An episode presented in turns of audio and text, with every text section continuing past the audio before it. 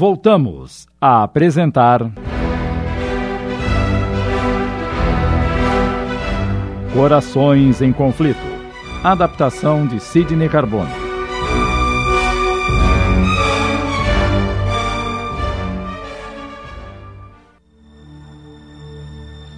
O coração do rapaz batia descompassadamente. Julgava que a mãe tivesse descoberto seu relacionamento com a criada. Magda olhou admirada e disse: Não sabia que se interessava tanto pelos nossos servidores. É claro que me interesso. Gosto deles. E para onde mandou a criada? Julguei que o ambiente do campo faria bem a Alexandra. Andava muito nervosa, angustiada, chorava por qualquer motivo e emagrecia a olhos vistos.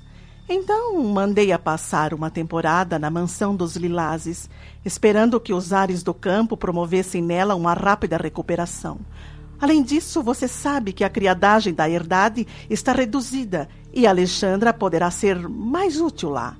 Acha que fiz mal? Mais tranquilo, sabendo que poderia rever sua amada a qualquer momento que quisesse, Olavo respirou mais aliviado, concordando.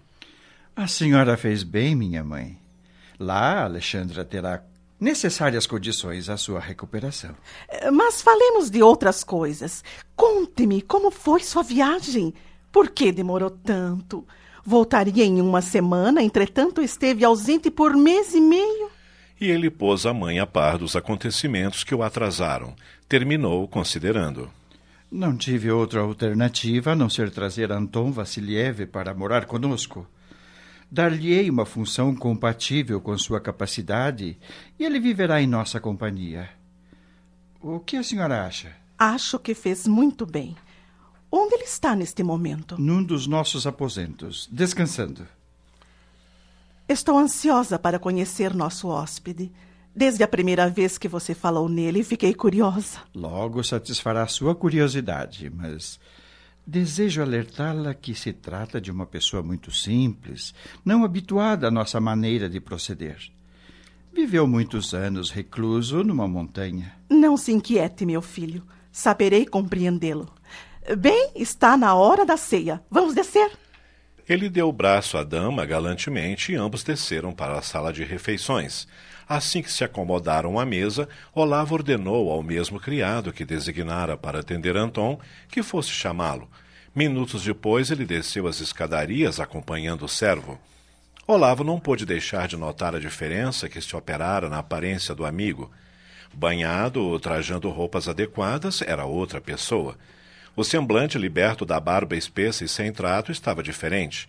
Ele a deixara curta para apenas emoldurar-lhe levemente o rosto.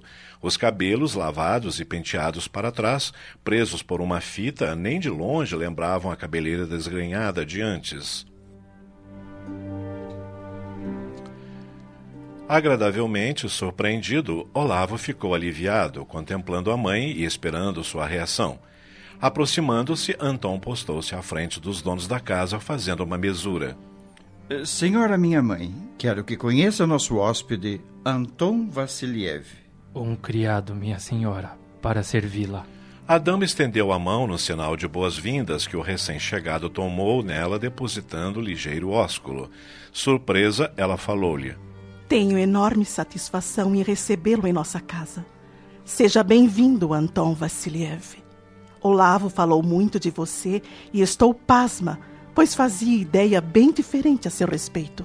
Uh, Sente-se, Anton. Obrigado. E continuaram conversando por mais alguns minutos até que a ceia foi servida.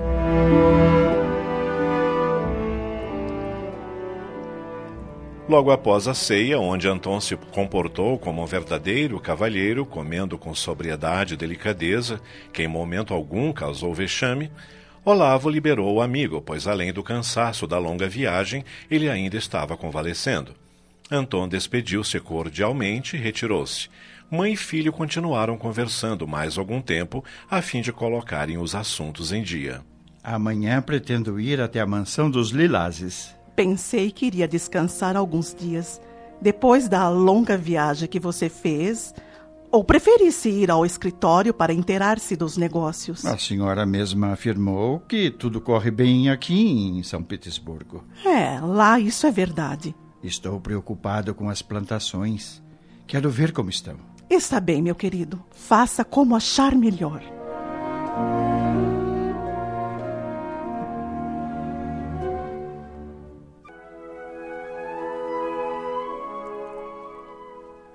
Na manhã seguinte, quando Olavo desceu para tomar o desjejum, Anton estava de pé fazia horas.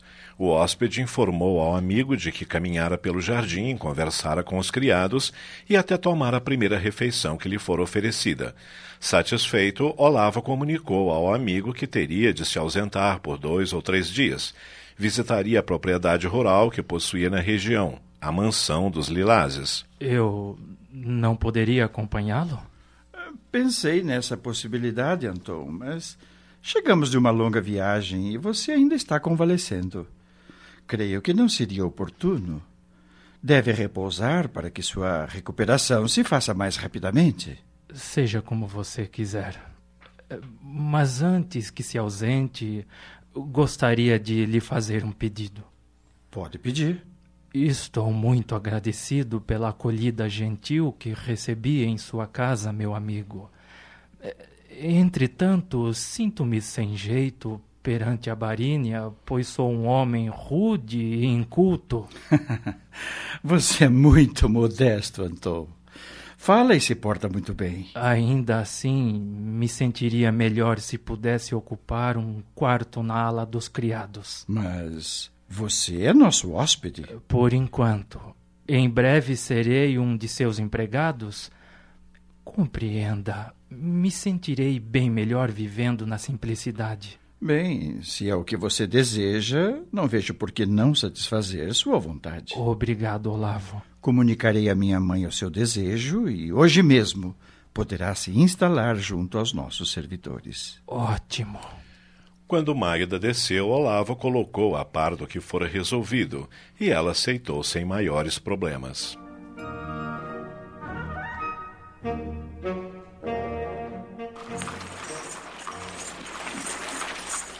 Algumas horas depois, da janela da carruagem, Olavo avistou a herdade que surgia ao longe. Mansão dos Lilazes. Parece um sonho que logo mais estarei com Alexandra. Que saudade do meu amor. Dentro em pouco, o veículo rodava na calçada de pedra da entrada da mansão dos Lilazes. Assim que desceu, os serviçais vieram recebê-lo, contentes.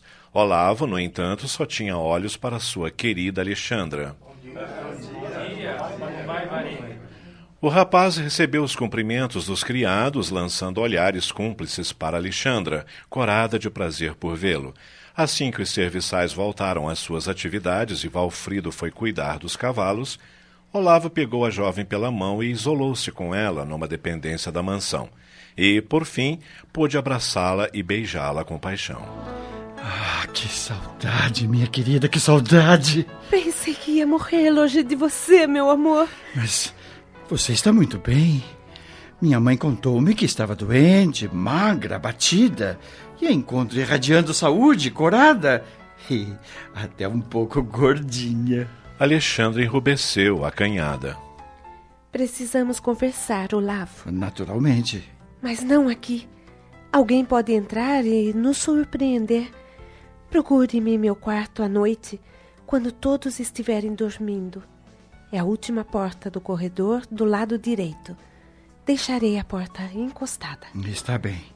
Estou ansioso para ficar com você e tê-la em meus braços.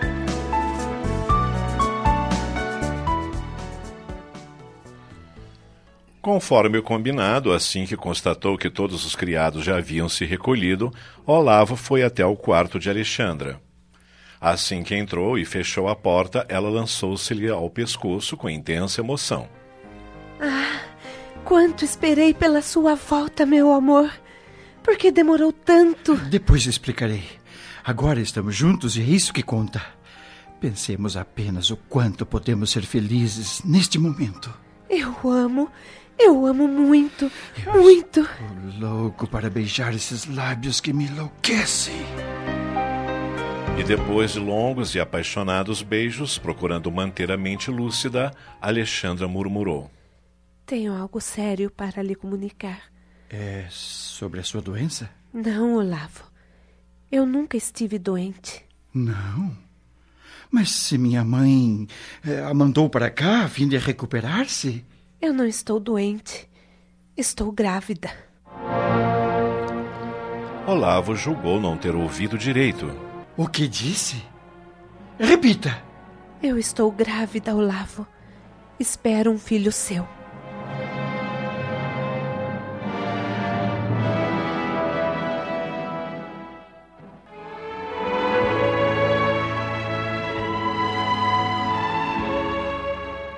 O que é marcante nesse relato é a realidade social e familiar.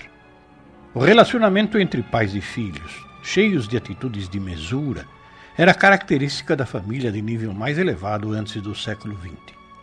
A posição dos empregados em todos os sentidos era de submissão marcante e dependência de toda sorte. Quando a doutrina espírita fala do processo evolutivo através do tempo e das reencarnações, está esclarecendo o fato de que as pessoas vão vivendo, aprendendo e rejeitando preconceitos absurdos. Que pensariam os jovens de hoje se tivessem ainda que beijar as mãos dos familiares mais velhos e postarem-se por trás, pois não tinham os mesmos direitos daqueles? As mulheres só podiam casar com aqueles que seus pais lhes permitissem. O espírito vive e vai adquirindo posturas mais abertas e sinceras não aceitando limitações que não sejam resultado da própria temporária ignorância.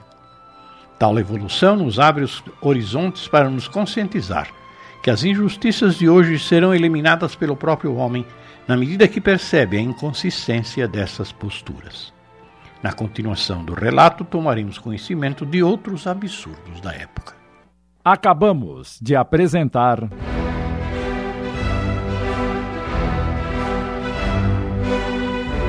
Corações em Conflito.